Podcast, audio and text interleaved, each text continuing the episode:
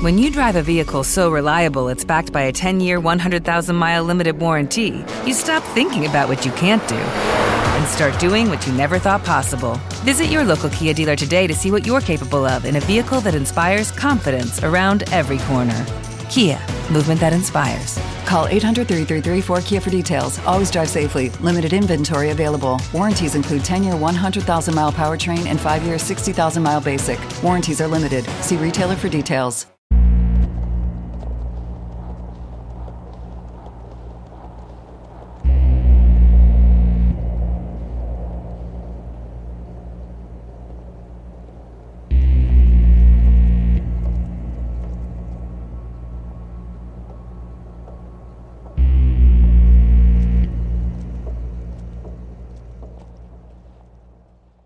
Cuando estaba en el instituto, mis amigos y yo teníamos un pasatiempo bastante peculiar.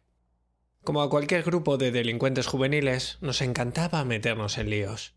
Lo nuestro no era el vandalismo, no tapichábamos con drogas, y desde luego que no éramos los abusones del colegio.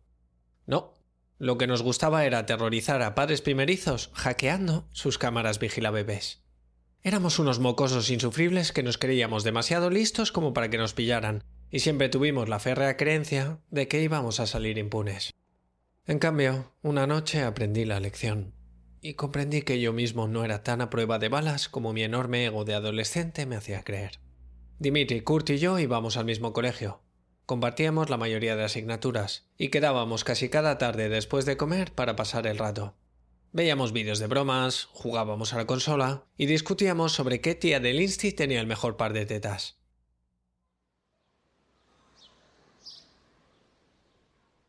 Una tarde estábamos en el parque tratando de acojonarnos los unos a los otros contando historias de miedo. Kurt nos contó aquella clásica historia de la madre soltera que escucha una voz espeluznante a través del vigilabebés. Como la mayoría de historias de miedo, sonaba a trola total, pero Dimitri nos contó que le había pasado a su madre una vez. Al parecer, era posible pillar la frecuencia de alguien por error. De inmediato, una bombillita se encendió en cada una de nuestras cabezas. Cuando pasas el suficiente tiempo con alguien, no necesitas decir nada para saber qué está pensando, y todos sabíamos que estábamos pensando exactamente lo mismo. Íbamos a comprar uno de esos vigilabebés y a acojonar a la gente. Perdón por el juego de palabras tonto, pero hackear un vigilabebés es cosa de niños.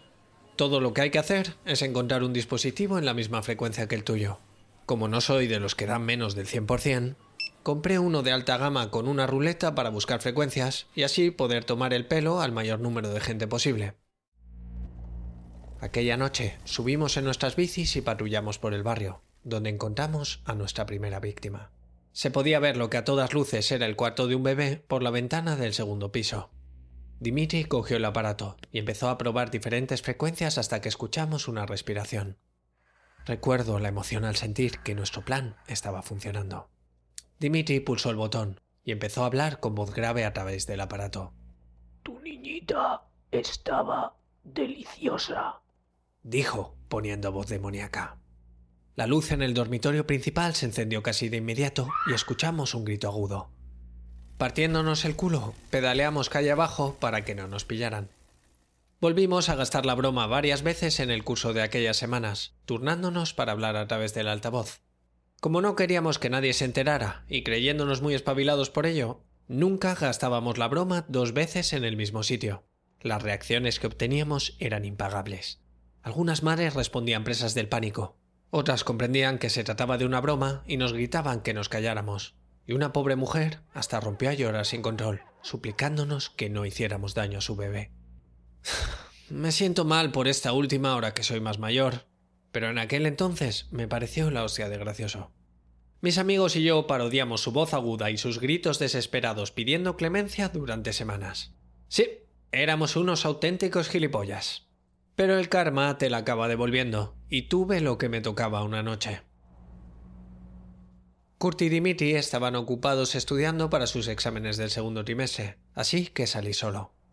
Para aquel entonces ya habíamos gastado nuestra bromita a prácticamente todo el mundo en las inmediaciones, así que decidí aventurarme a cruzar la ciudad en busca de nuevos territorios.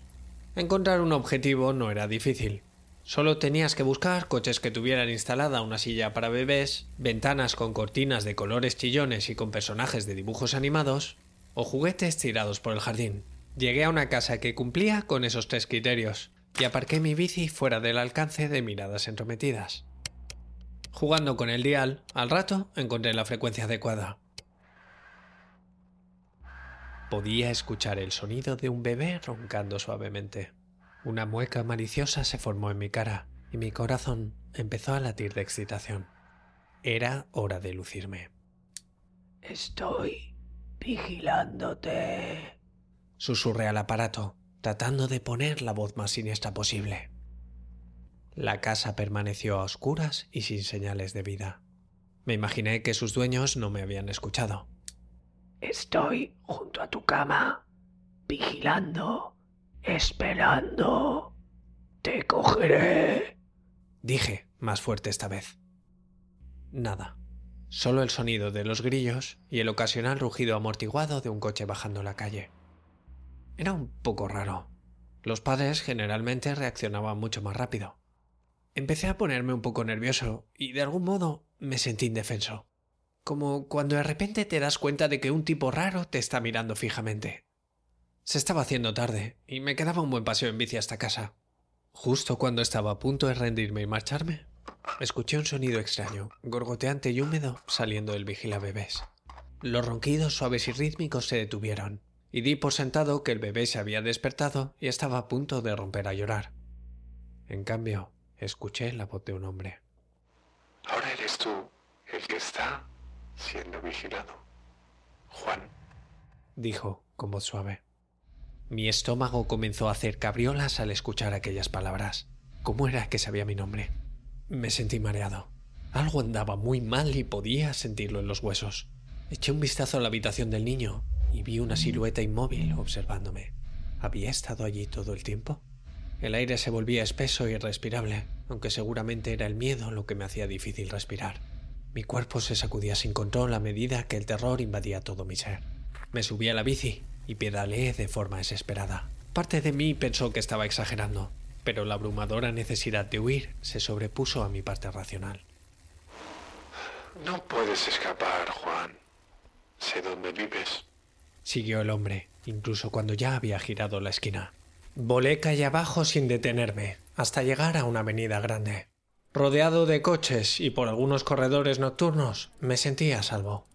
Tu sudadera se volverá roja con tu sangre, chaval. Susurró el hombre, que seguía hablando a través del transmisor en mi bolsillo. Un tipo que pasaba por allí me miró mal cuando solté un gritito de terror y me puse casi a arrancarme la sudadera en mi prisa por quitármela. Para aquel extraño debía de parecer un niñato en medio de un mal viaje o algo así. No podía saber que estaba asustado de forma completamente justificada así que no le culpo por haber seguido su rumbo tras soltar un bufido, aunque desearía que me hubiera ofrecido algún tipo de ayuda. Después de meter mi sudadera en la mochila, me di cuenta de que ésta tenía mi nombre escrito en ella. Era mi puta sudadera del equipo del instituto. Pues claro que aquel tipo sabía mi nombre. Recordé entonces que los vigilabebés no tienen mucho alcance, así que obviamente aquel tipo me estaba siguiendo. Miré con miedo a mi alrededor tratando de identificar a mi acosador. Estaba en aquella furgoneta aparentemente vacía al final de la calle. ¿Aquel tipo paseando a su perro? ¿El coche que acababa de pasar?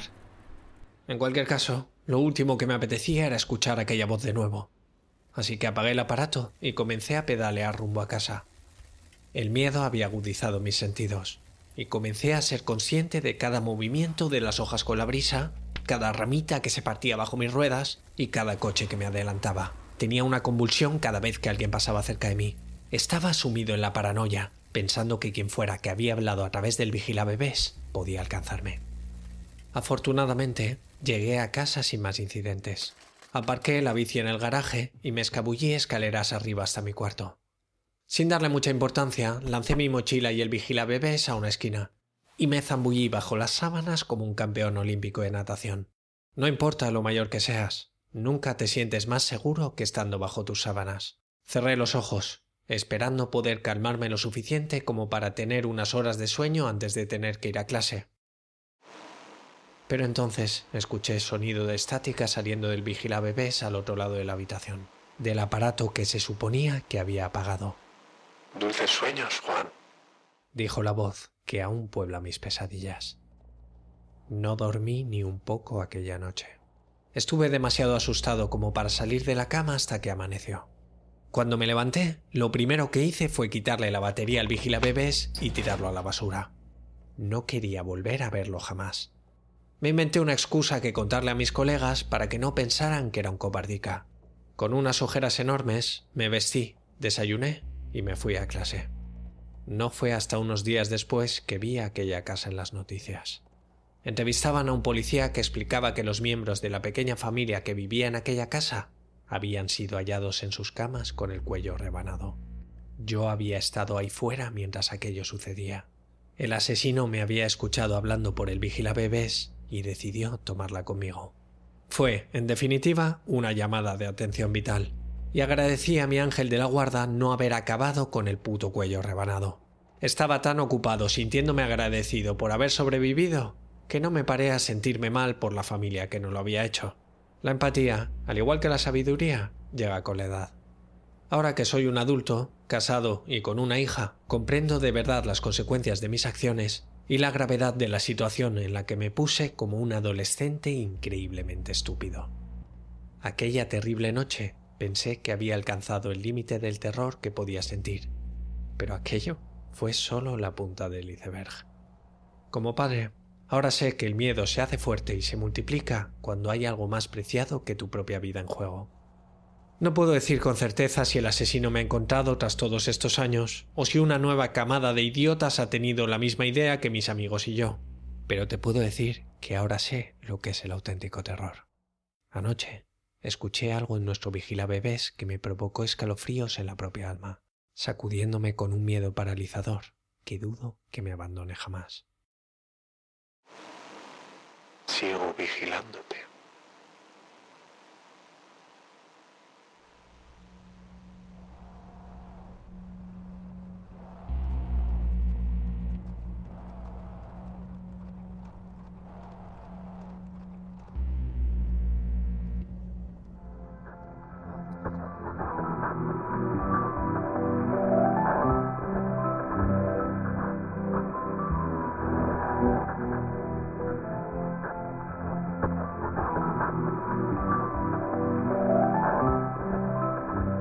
Soy Snaf, y esto que acabas de escuchar ha sido otro capítulo de Normal Podcast for Normal People. Puedes seguir la cuenta del podcast en Twitter en arroba normalpodcast-bajo. El podcast está alojado en iVoox, donde te agradecería mucho que te suscribieras, comentaras qué te ha parecido o cualquier cosa relacionada con el mundo del creepypasta. También puedes escucharlo en Spotify y en iTunes, donde te agradecería mucho una reseña. Por supuesto, también puedes seguir el canal de YouTube que se llama lo adivinaste, Normal Podcast for Normal People, donde también estaría muy bien si te suscribes. Si quieres pasarme enlaces raros, vídeos de la o fotos malditas, puedes escribirme a normalpodcastfornormalpeople.com recordando que la A de normal es un 4.